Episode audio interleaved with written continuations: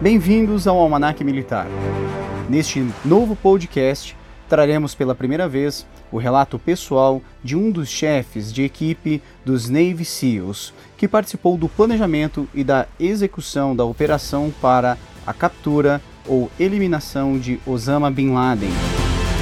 Este podcast é baseado na obra Não Há Dia Fácil, de Mark Owen, e é um retrato da vida nas equipes dos SEALs e o único relato interno sobre a Operação Lança de Netuno, realizada em 1 de maio de 2011, que resultou na morte do terrorista Osama Bin Laden. O nome verdadeiro do autor, assim como o de todos os CEOs mencionados nesta obra, foram trocados por motivos de segurança. Mark Owen, o pseudônimo, foi membro do Grupo para o Desenvolvimento de Operações Especiais da Marinha dos Estados Unidos, o DEVGRU, mais conhecido como a Equipe 6 dos SEALs. Em seus muitos anos como CEO da Marinha, participou de centenas de missões. Foi chefe de equipe na Operação Lança de Netuno em Abbottabad, no Paquistão, em 1 de maio de 2011, que resultou na morte de Bin Laden. Owen foi também um dos primeiros homens a adentrar no esconderijo do terrorista e testemunhou em primeira mão a sua morte. O coautor Kevin Maurer faz a cobertura jornalística das atividades das Forças de Operações Especiais norte-americanas há nove anos e trabalhou como repórter das Forças Especiais em seis ocasiões no Afeganistão. Em 2006, passou um mês com unidades de operações especiais no leste da África e acompanhou as forças americanas em missões do Iraque e no Haiti. Fique agora com os minutos finais da Operação Lança de Netuno. Depois de cerca de 15 minutos de voo, a primeira mensagem chegou na rede da tropa. Atravessando a fronteira. Acho que estamos mesmo fazendo isso, pensei. Logo logo comecei a pescar de novo. Já perto de Abbottabad, ouvi pela rede da tropa as primeiras pro-words dos diferentes pontos de referência, mas toda vez eu voltava a cochilar. Dez minutos! Isso me sacudiu o sono. Esfreguei os olhos e mexi os dedos dos pés para reativar a circulação. Devo ter dormido por mais do que me dei conta, porque o aviso de 10 minutos pareceu ter vindo rápido demais. Acho que a maioria dos companheiros no helicóptero aproveitou para pôr em dia o sono atrasado. Seis minutos. Toda a agitação tinha desaparecido e era apenas outra noite de trabalho para nós. Pus o capacete e fechei a correia de segurança do queixo. Baixando os NVGs sobre os olhos, verifiquei o foco. Apertei bem a arma contra o peito para que não ficasse pendurada quando eu escorregasse pela corda, e conferi a trava de segurança pela última vez. Ainda estava escuro na cabine, mas eu sabia que os demais deviam estar cumprindo com os mesmos procedimentos. Um minuto. O chefe da tripulação abriu a porta. Posicionei a barra do sistema de inserção e extração por corda rápida. A corda foi conectada à barra do freeze o que permitiria que descêssemos verticalmente para o chão.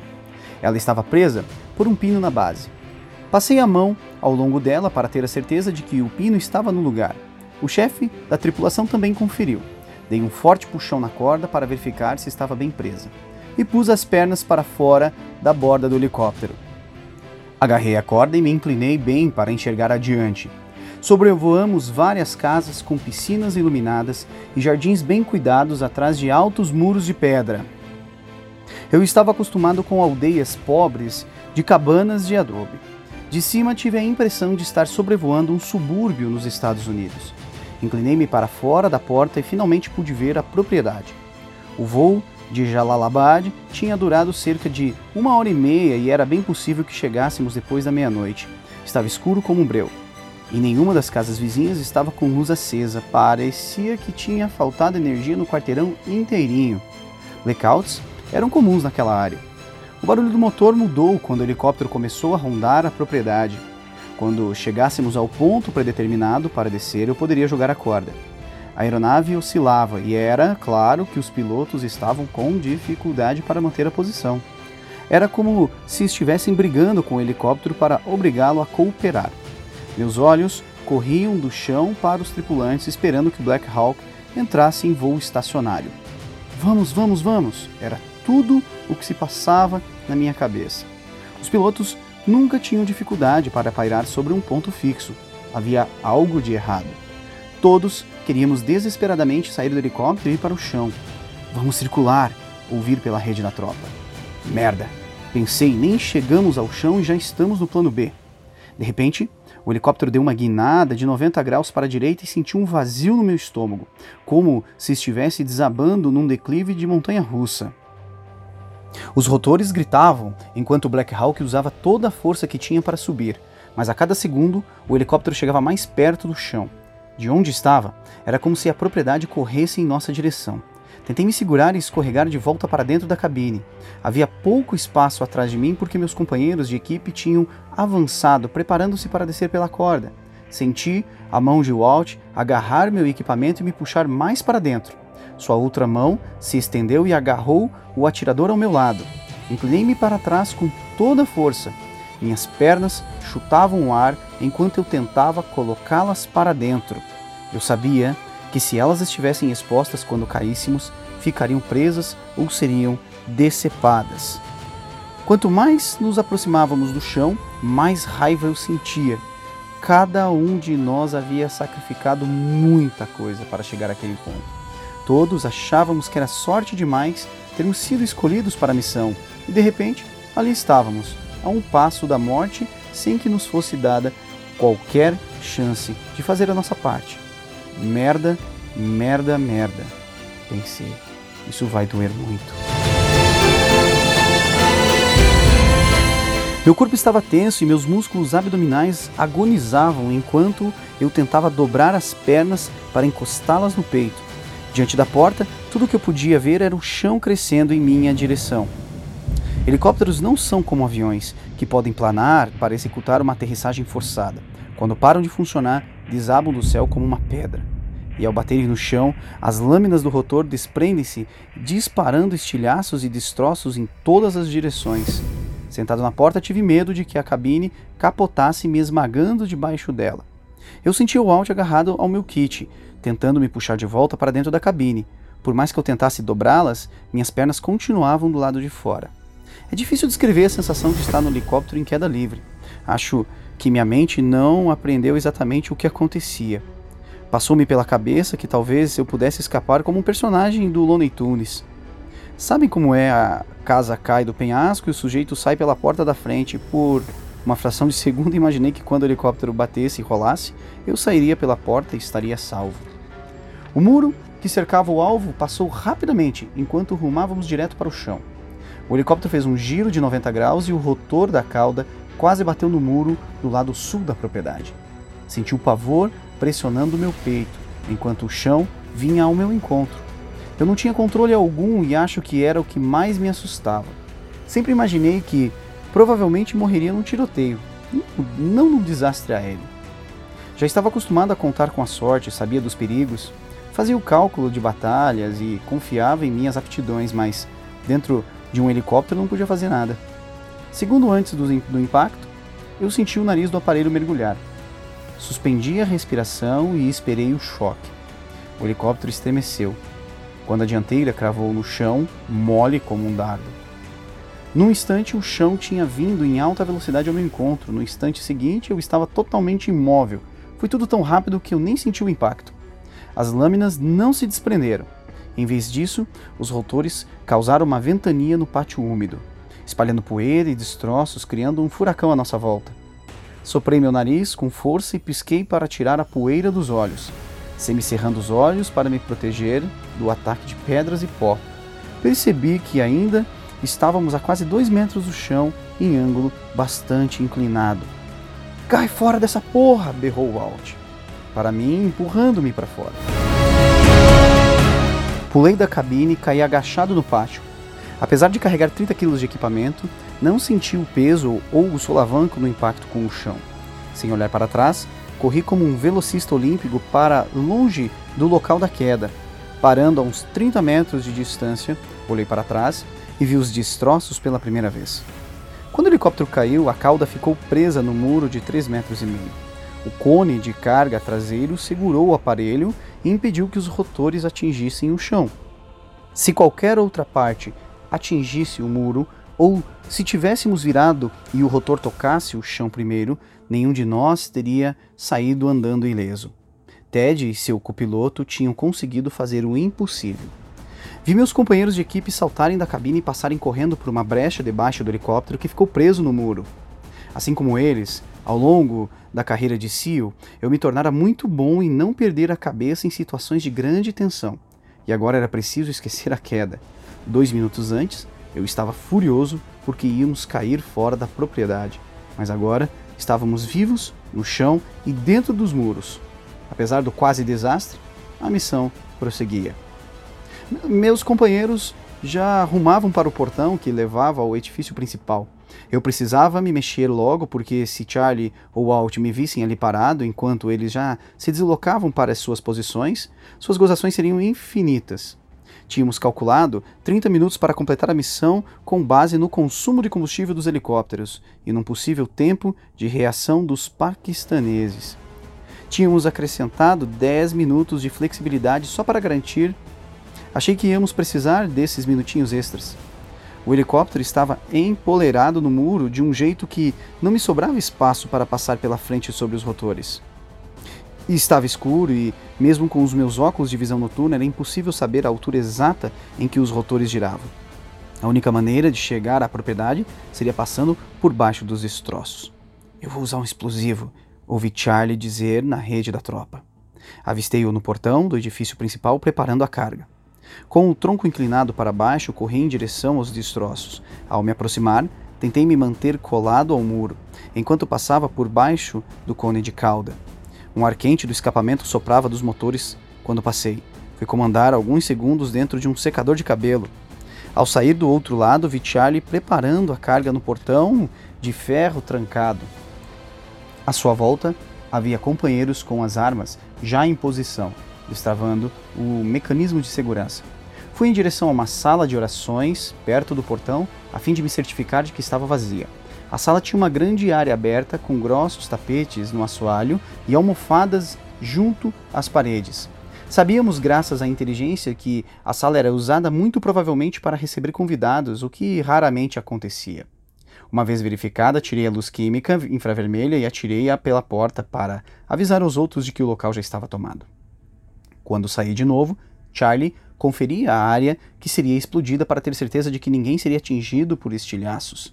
Vi piscar o flash quando Charlie apertou o detonador e saiu rolando do caminho como já fizera milhares de vezes. Todos nós abaixamos a cabeça para proteger os olhos. Ninguém ficou apavorado ou nervoso. Finalmente, estávamos no chão e finalmente também cabia a nós executar o serviço. A explosão provocou uma onda de choque que abriu um buraco no portão. Charlie foi o primeiro a passar chutando e arrancando o metal chamuscado para largar o buraco e podermos entrar. Todos passaram e partiram às pressas para fazer a sua parte. Apesar de alguns imprevistos, estávamos de novo seguindo o plano original. Depois de desobstruir o portão, vi de relance o segundo Black Hawk trazendo Shock 2. Pela maneira como o helicóptero se movimentava, deduzi que Shock 2 já tinha baixado a equipe de segurança fora dos muros da propriedade as dezenas de vezes que treinamos me acostumaram a receber no rosto o vento dos rotores quando o helicóptero entrava em voo estacionário em cima do prédio, e as equipes escorregavam pela corda para descer no telhado. Mas em vez de pairar em cima da casa, o helicóptero desapareceu rapidamente atrás dos muros. Os pilotos deviam ter visto quando caímos e pousaram para deixar a equipe do lado de fora. Não tenham medo de deixar os helicópteros numa posição ruim e ponham os homens no chão reiterou o almirante McRaven numa das suas últimas reuniões de instrução. Não importa onde, o essencial é colocá-los no chão em segurança. Eles cuidam do resto. Imaginei que o Schalke 2, depois de ver o que tinha acontecido conosco, preferiu não arriscar descer os homens pela corda no prédio principal.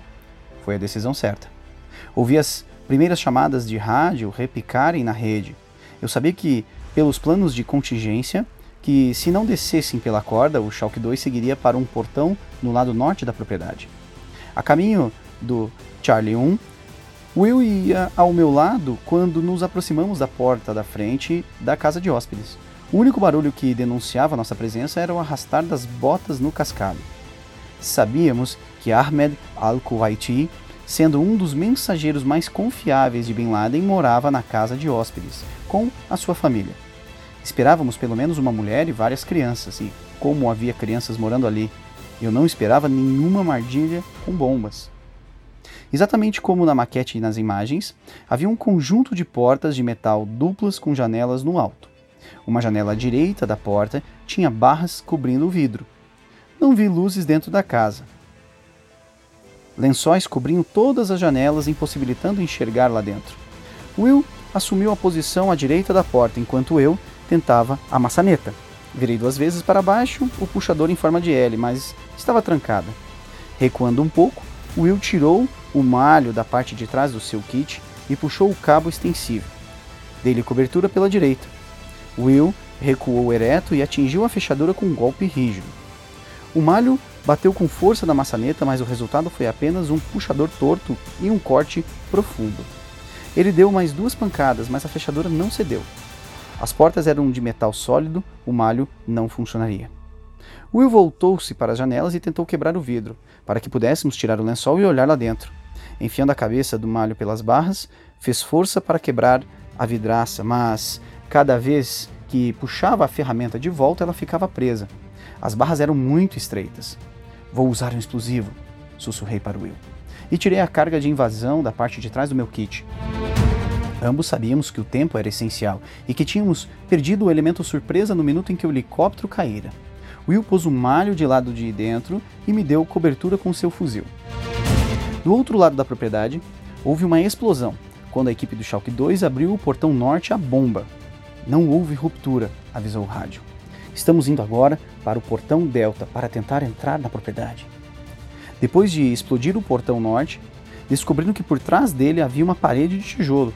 Aquela altura era para a equipe deles já estar assaltando o terceiro andar, mas ainda não tinha nem conseguido entrar na propriedade. Câmbio, vou encontrar vocês lá e tentar abri-lo por dentro, respondeu Mike. O portão Delta ficava na ponta norte da entrada da garagem que separava a área onde caiu o helicóptero do resto da propriedade. Mike estava na ponta sul da entrada da garagem, perto da casa de hóspedes.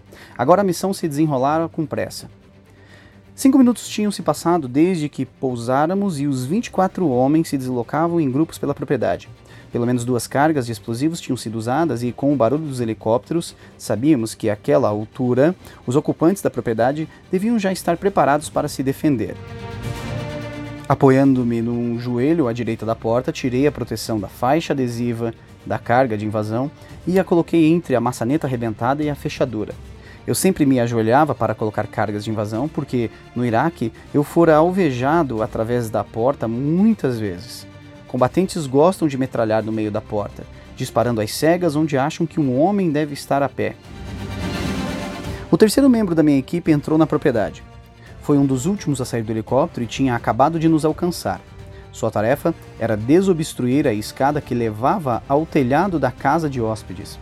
Quando começou a andar em direção à escada, que ficava bem na frente da porta, balas de AK-47 quase o atingiram, errando por muito pouco. Afastei-me, enquanto balas também estalavam poucos centímetros acima de minha cabeça. Os primeiros tiros sempre dão um tremendo susto. Senti pedaços de vidro atingindo o meu ombro. Essa arma não tem silenciador, pensei. Era fácil saber quem atirava, pois as nossas armas tinham silenciadores. Disparos sem silenciador significavam fogo inimigo. Alguém dentro da casa tinha um fuzil de assalto. Mirando na altura média, disparara uma rajada às cegas, mas era um animal enjaulado. Não tinha para onde ir e sabia que estávamos chegando. Will, cobrindo a porta pelo lado esquerdo, começou a atirar de volta instantaneamente. Ao me virar e abrir fogo, senti uma intensa queimação no ombro esquerdo, talvez de vidro um estilhaço. Nossos disparos atravessaram a porta de metal. Rolando para me afastar da entrada, levantei-me e fui até a janela, a alguns passos da porta. Ahmed Al-Kuwaiti, disse Will. Ahmed Al-Kuwaiti, saia daí! Quebrando a janela com o cano da arma, atirei contra sua provável posição. Will ainda berrava sem obter resposta. Sem o tempo a perder, voltei-me para a carga de invasão ainda presa à porta. O único jeito de entrar seria explodindo a entrada. Enquanto me aproximava, tomei precaução de me manter bem abaixado. Depois que explodimos a porta, decidi jogar uma granada lá dentro para desobstruir o caminho. Ahmed al-Kuwaiti já demonstrara que não desceria por vontade própria e eu não queria arriscar.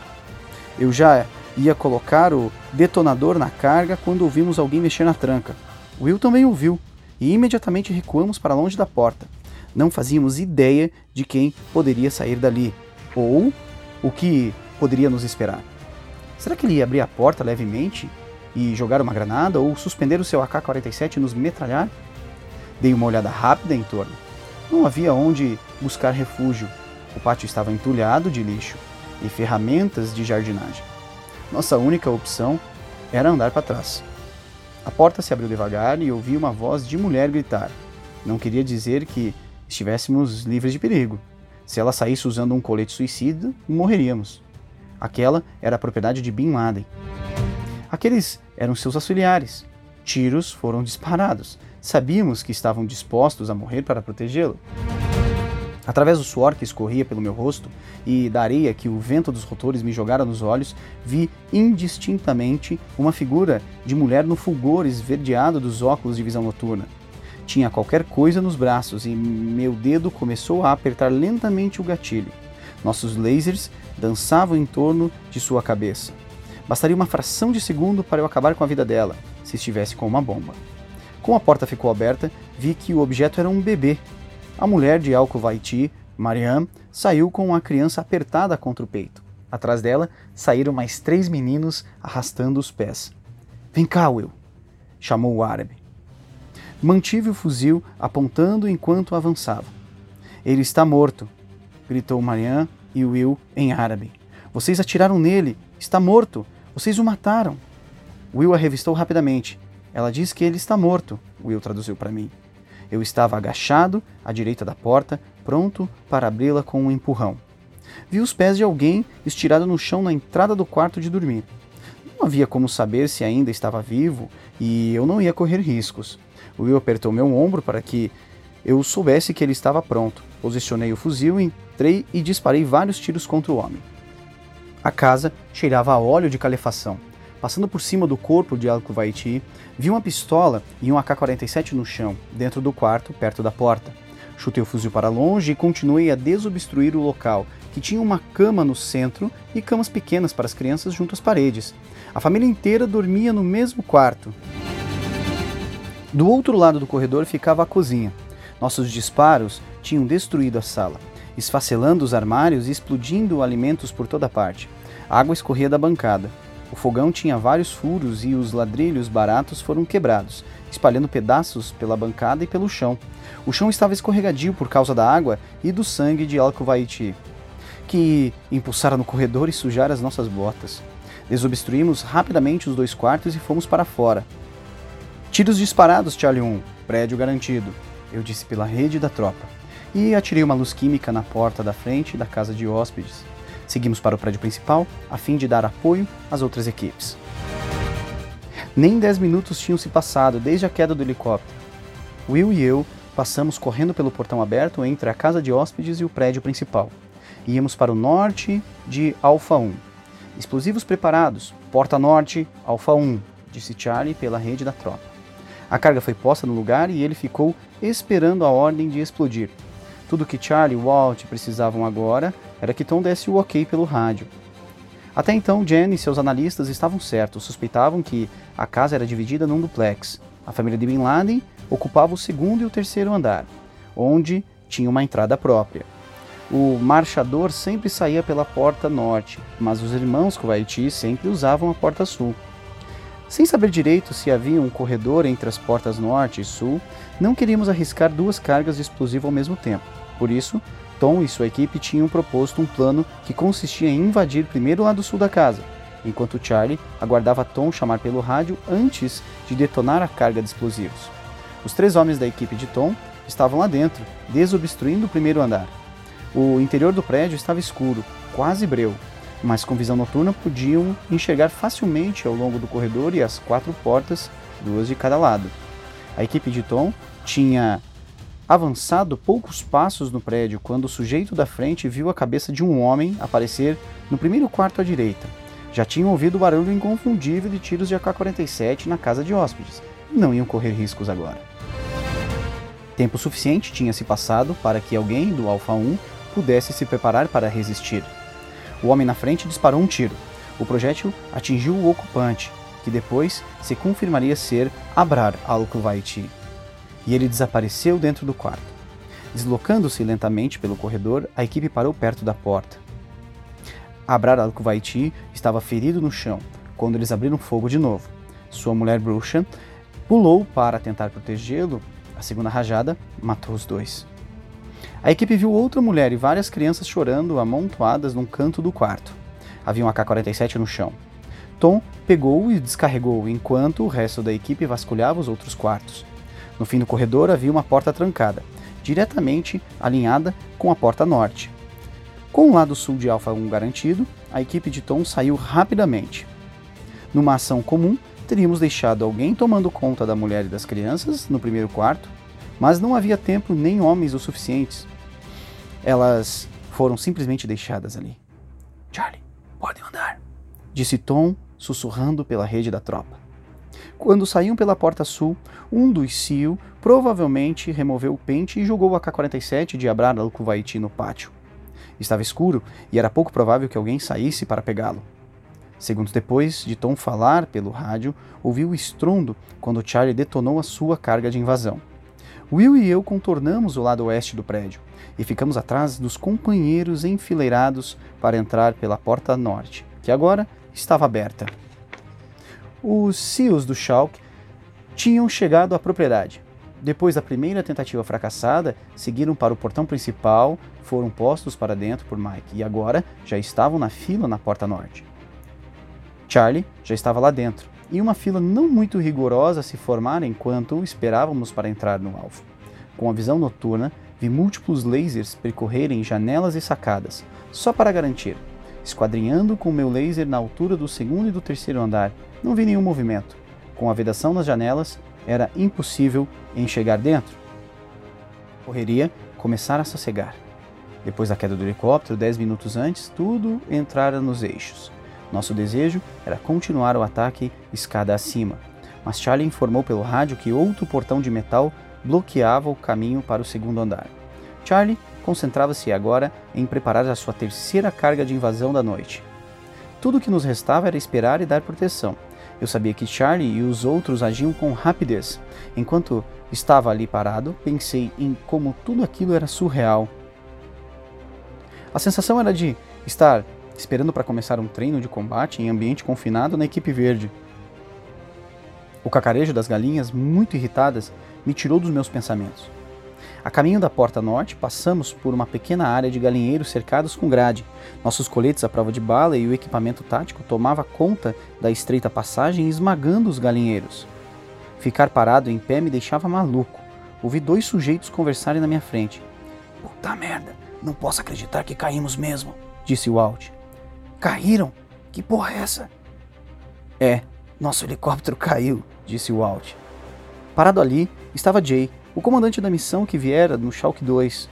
Ao ouvir falar do acidente, entrou na conversa. O quê? É, nós caímos, disse Walt, apontando para o lugar do acidente. Dê uma olhada no pátio. Mesmo através da visão noturna, achei engraçado ver Jay mudar de expressão enquanto processava a informação. Ele se virou e voltou às pressas para trás da fila. Acho que ninguém do Schalke 2 sabia que tínhamos caído. Até aquela altura não fora divulgado nas redes. Quando viram Schalke 1 cair no pátio, os pilotos do Schalke 2 cancelaram a arriscada descida no telhado pela corda e foram pousar fora dos muros. No helicóptero, Ted e sua equipe estavam desligando os motores e destruindo criteriosamente todos os instrumentos. Por um segundo ele chegara a pensar em decolar. Não havia nenhuma grande avaria visível no helicóptero e imaginou que, sem o peso, talvez pudesse levantar voo. No fim, a cautela venceu. Depois de correr até o local do acidente, Jay pegou o rádio via satélite e chamou a força de reação rápida. A força de reação rápida imediatamente decolou de sua posição a uma pequena distância dali ao norte da propriedade e partiu em nossa direção. Para ganhar tempo, pegou um atalho que passava por cima de uma academia militar do Paquistão. Mas poucos minutos depois, Jay novamente falou no rádio. Apesar de termos sofrido um acidente, não havia mortos ou feridos. Todos os SEALs estavam posicionados no Alpha 1 e iam começar a desobstruir as escadas. Mantenham a posição, disse ele à força de reação rápida. Dentro de Alpha 1, Charlie preparou a próxima carga de invasão e conferiu a área de explosão. Como a carga detonaria dentro do prédio, a supressão seria mais dinâmica, arrebentando janelas e portas. Dois outros SEALs estavam perto de Charlie. Com cobertura praticamente zero para protegê-los da explosão, um dos SEALs escondeu-se atrás de uma porta que dava para outro quarto. Ei, cara, talvez seja melhor você prestar atenção nessa porta, disse Charlie.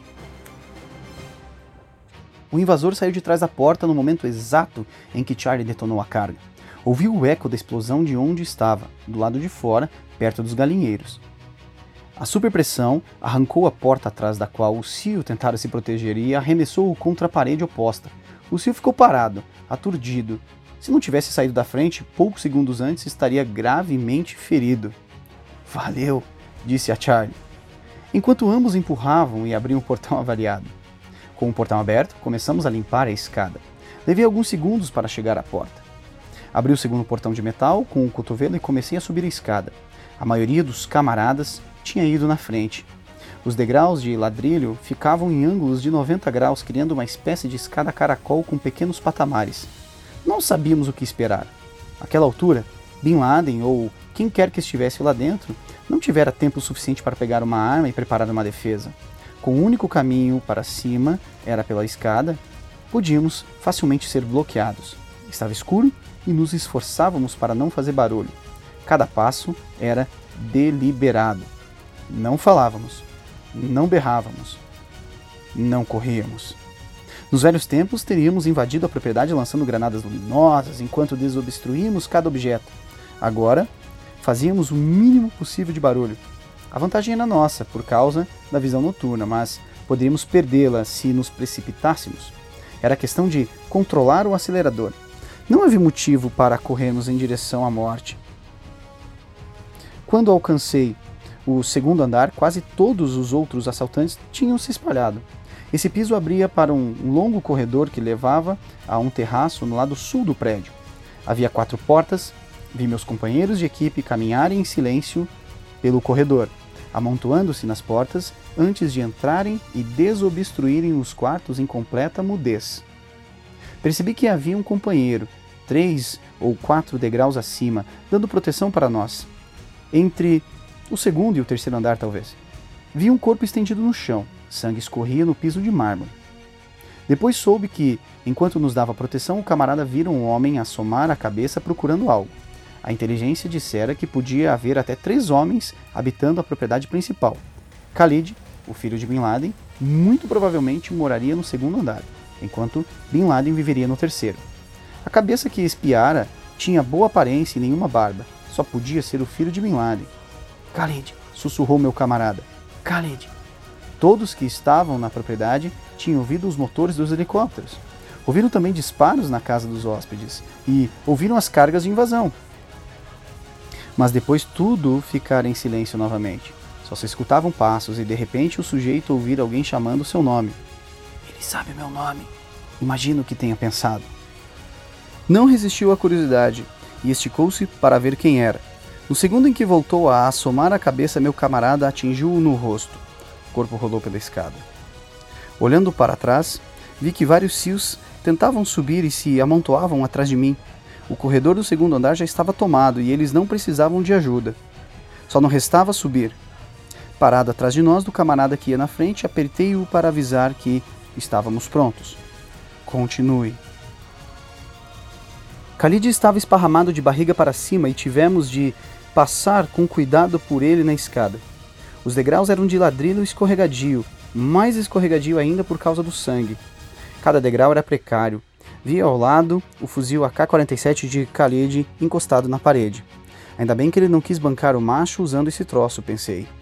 Se o batedor não tivesse chamado pelo nome, poderíamos ter ficado detidos na escada. Bastava Khalid se sentar no patamar e disparar algumas rajadas toda vez que tentássemos subir. Teria sido um pesadelo e com certeza sofreríamos baixas. Tínhamos previsto mais luta. Apesar de toda a conversa sobre coletes suicidas e sobre estarem dispostos a derramar sangue por Alá, só um dos irmãos Al-Kuwaiti chegou a nos enfrentar. Pelo menos, Khalid tinha pensado no assunto. Posteriormente, ao examinar o seu AK-47, descobrimos que havia um cartucho na câmera de carregamento. Ele estava preparado para lutar, mas a verdade é que não lhe foi dada a oportunidade.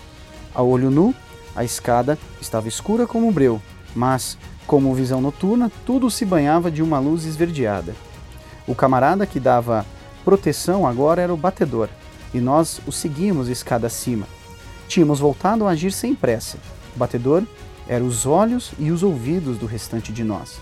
Ele controlava os passos, acelerava, desacelerava. Até aquele momento tudo era certo. O único homem que restava era Bin Laden. Mas tirei esse pensamento da cabeça. Não importava quem estivesse no terceiro andar, agora, muito provavelmente, nos encaminhávamos para uma disputa a tiros, e a maioria das disputas a tiros em ambientes confinados dura poucos segundos. Não havia margem para erro. Concentre-se, disse a mim mesmo. Com o batedor logo na minha frente, não havia muito que eu pudesse fazer. Estava ali para lhe dar apoio. Uns 15 minutos tinham se passado e Bin Laden tivera tempo de sobra para vestir um colete suicida ou simplesmente pegar a sua arma. Meus olhos esquadrinhavam o andar de cima. Meus sentidos estavam superexcitados e os ouvidos esforçavam-se para captar os ruídos de um cartucho sendo carregado ou os passos de alguém que se aproximava. Nada do que fazíamos agora era novidade. Tínhamos participado de centenas de missões. No nível mais básico, estávamos ali, desobstruindo cômodos, exatamente como aprendêramos a fazê-lo na equipe verde. Só o alvo e o fato de estarmos no Paquistão tornavam essa missão significativa. O fim da escada dava num corredor estreito que acabava numa porta que levava à sacada.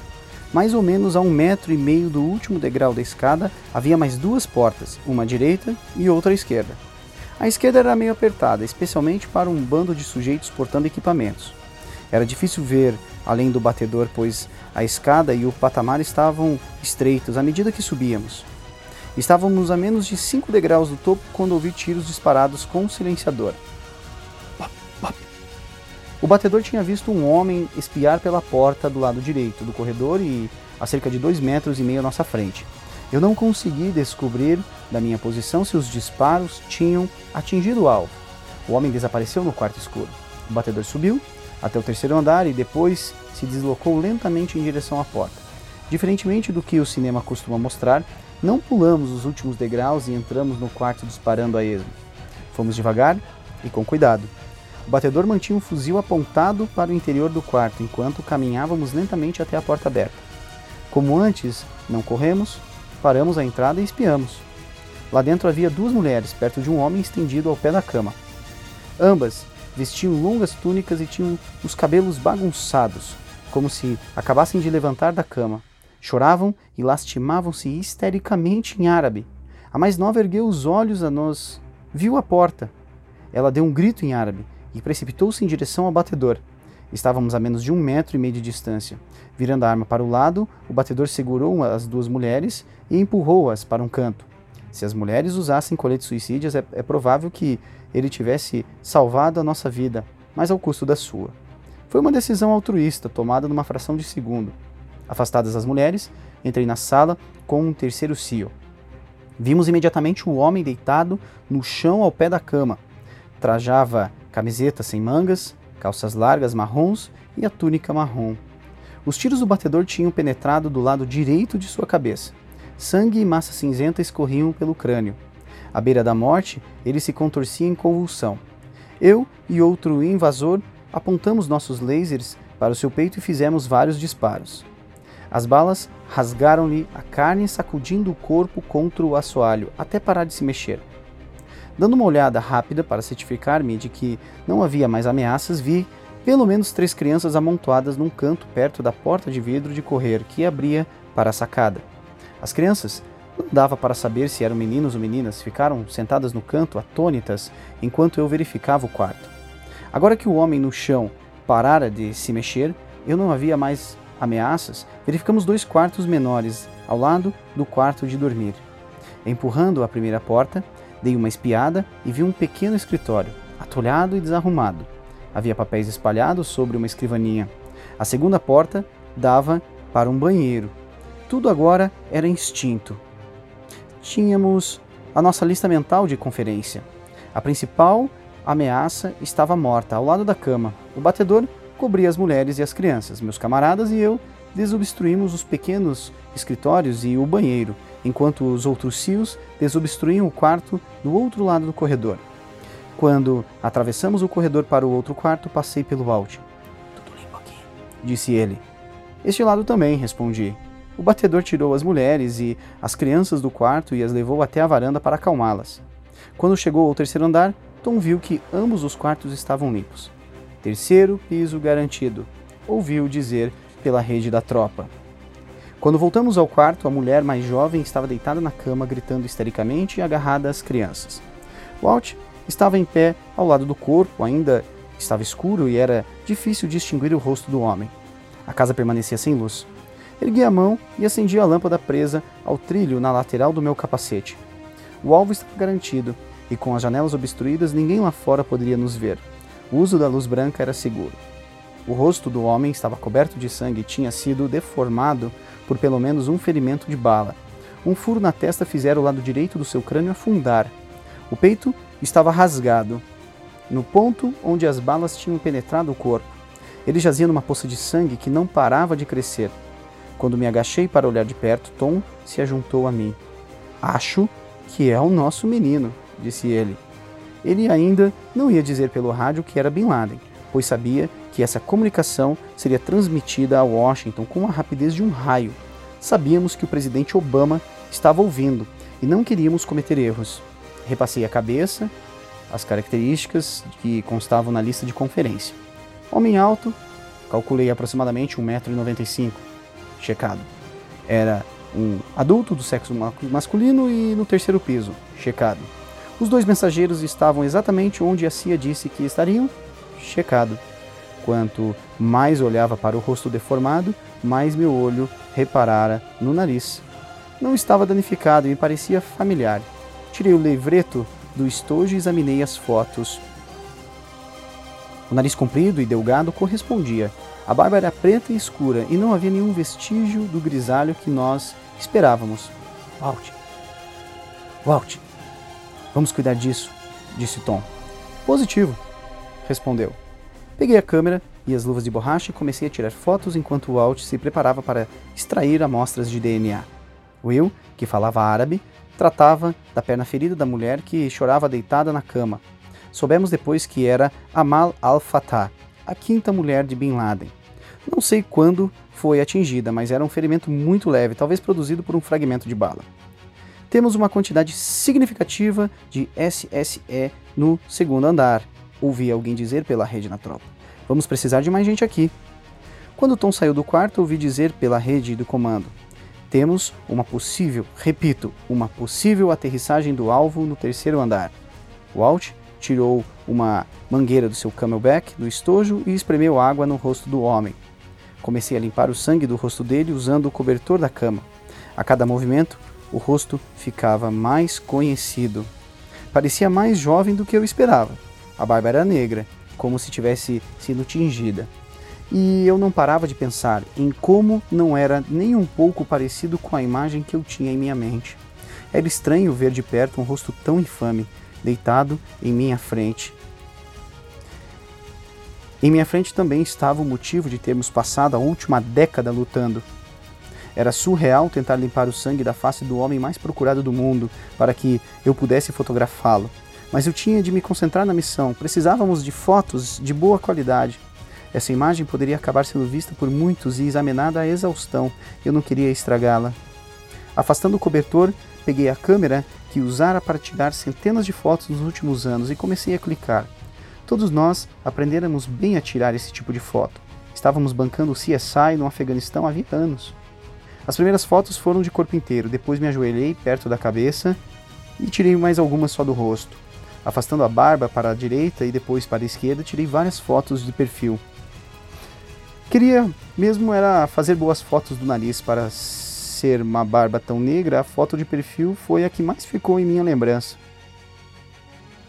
Ei, cara, Segura o olho dele bem aberto, disse Walt. Ele estendeu a mão e puxou a pálpebra, expondo o olho castanho, agora sem vida. Dei um zoom e fotografei-o bem de perto. Enquanto eu tirava fotos, Will ficou com as mulheres e as crianças na sacada, abaixo de nós, e os camaradas pegavam todos os computadores, cartões, notebooks, vídeos e etc. Lá fora, ali, o intérprete da CIA e a equipe de segurança lidavam com os circunstantes ali curiosos. Pelo rádio ouvi Mike falar sobre o Black Hawk quebrado. Equipe de demolição, prepare a explosão, disse Mike. Eu sabia pelas conversas de rádio que o CEO encarregado de demolição e o especialista em descarte de material bélico explosivo estavam a caminho do pátio. Ei, vamos explodir, disse o CEO. Câmbio, disse o técnico. Ele começou a tirar as cargas e colocá-las no chão em volta da casa principal. Mas que merda é essa? perguntou o CEO enquanto o técnico tirava o material. Todos estavam confusos. Você me disse para preparar para explodir, certo? Não a casa, disse o CEO. O helicóptero. Que helicóptero? O especialista em descarte de material bélico explosivo achou que queríamos explodir a casa, um dos planos de contingência que havíamos treinado. A notícia do acidente com o Schalke 1 ainda não se espalhara. As pessoas ainda estavam descobrindo.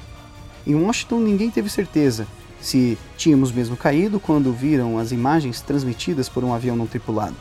Ouvi dizer que, pelo vídeo em preto e branco, parecia que tínhamos estacionado no pátio para a equipe descer. O presidente e as autoridades ficaram confusos e chegaram a perguntar ao Comando de Operações Especiais Conjuntas o que havia acontecido. Uma mensagem rápida para McRaven voltou com a resposta: Agora vamos corrigir a missão. Temos um helicóptero caído no pátio. Meus homens estão preparados para essa contingência e vão dar um jeito.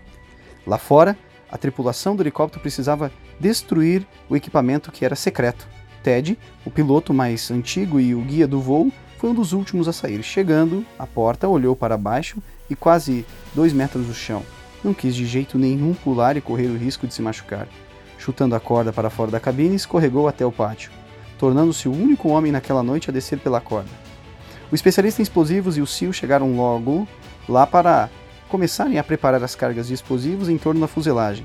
Subindo na cauda, o Sil tentou colocar cargas o mais perto possível dos rotores mas de kit e vestindo óculos de visão noturna não era fácil galgar a instável e estreita seção do cone de cauda.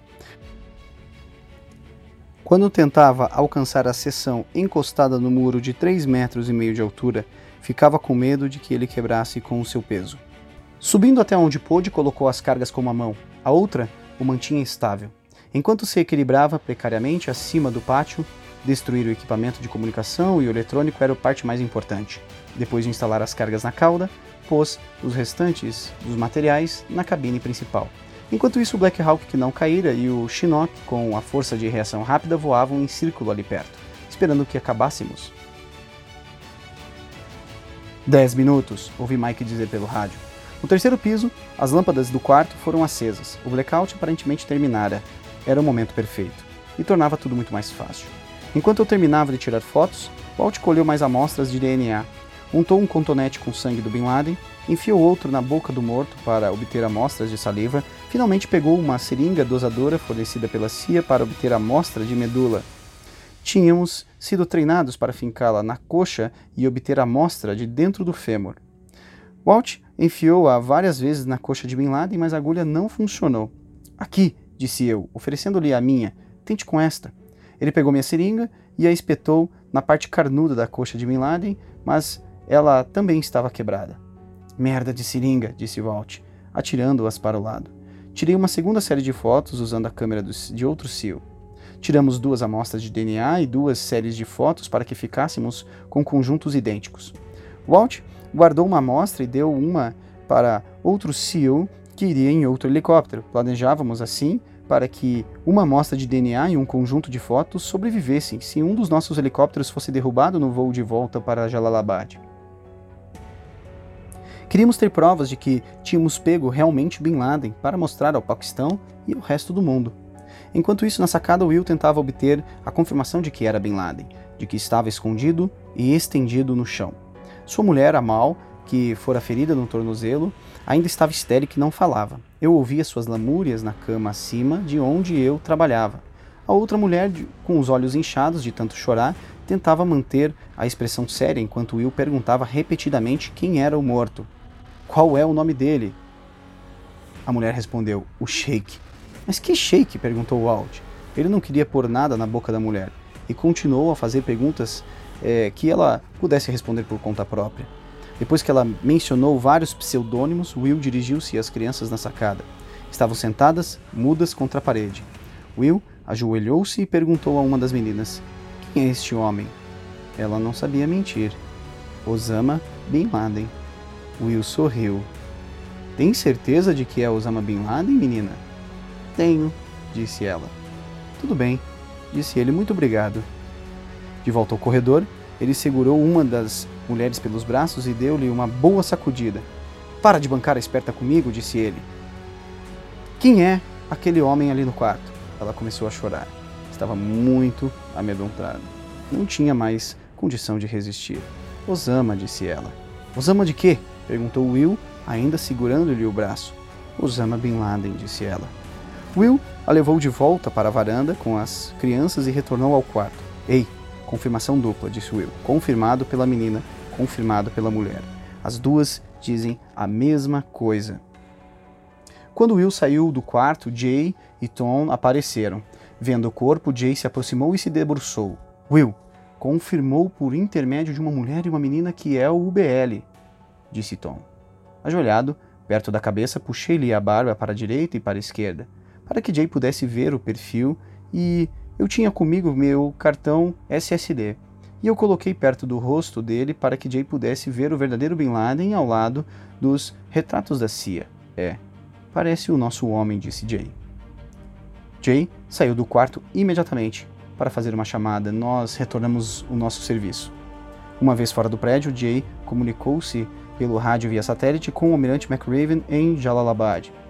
O almirante mantinha informado o presidente Obama e os demais na sala de conferência da Casa Branca. Por Deus e pelo país. Transmito, falou Jay. Jerônimo KIA.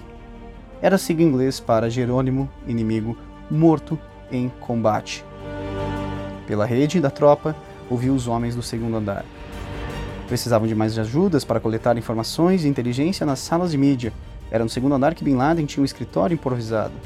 Mas o que só importava agora era de que Bin Laden estava morto.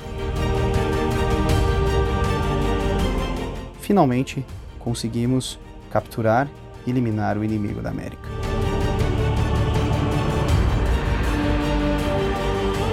E este foi mais um episódio do nosso podcast Vozes da Guerra. Lembrando que este podcast tem por objetivo trazer relatos em primeira pessoa de grandes eventos históricos. Se você curtiu, se interessou, tem alguma sugestão, entre em contato pelas nossas redes sociais, participe, nos envie a sua opinião e coopere para o avanço deste projeto. Não esqueça de nos seguir nas redes sociais. Até a próxima!